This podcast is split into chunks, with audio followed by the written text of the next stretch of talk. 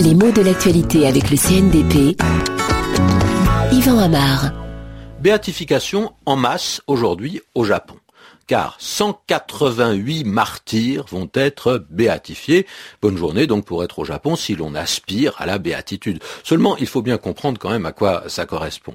On est là dans le vocabulaire euh, chrétien et même catholique. La béatification, c'est un processus propre à cette Église catholique et c'est une décision qui vient du pape, ou en tout cas qui nécessite l'agrément, qui nécessite l'aval du pape.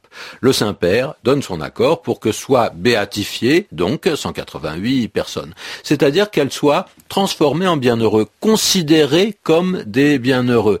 Encore faut-il savoir euh, ce que dans le vocabulaire de la religion catholique on appelle une béatification et un bienheureux. Eh bien, un bienheureux, c'est celui ou celle dont on peut dire qu'il a vécu une vie absolument conforme à la religion chrétienne, conforme aux principes du Christ. C'est d'une certaine façon un genre de perfection chrétienne.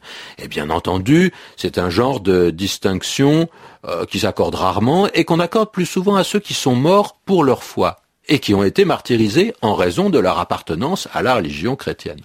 Donc il s'agit euh, à la fois de célébrer leur courage et surtout la profondeur de leur attachement chrétien, puisque même devant la mort et surtout devant la menace de la torture, la torture elle-même, la souffrance physique, ils n'ont pas dit non, ils n'ont pas abjuré leur foi c'est-à-dire qu'ils n'ont pas dit qu'ils n'étaient pas chrétiens. C'est cela, abjurer sa foi. Dire, oh non, non, devant une telle menace, non, non, d'accord, je ne suis plus chrétien.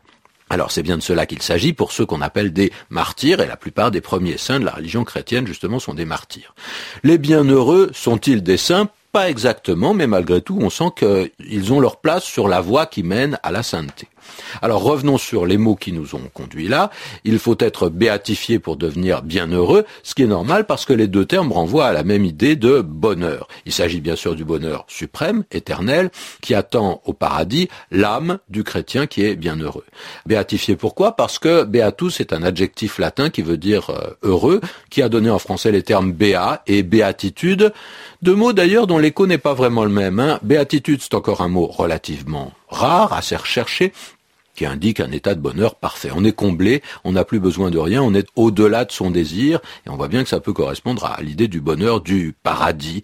Il a d'ailleurs parfois un emploi tout à fait chrétien. Certains dignitaires de certaines églises se font appeler votre béatitude. L'adjectif béat, c'est un petit peu différent, il est ancien, on l'utilise peu, mais euh, parfois il a un sens, un écho un tout petit peu péjoratif, comme si être tellement heureux voulait dire qu'on était un tout petit peu bête. Béa et bête, d'ailleurs, sont des mots qui se ressemblent un petit peu. Ce n'est peut-être pas absolument pour rien.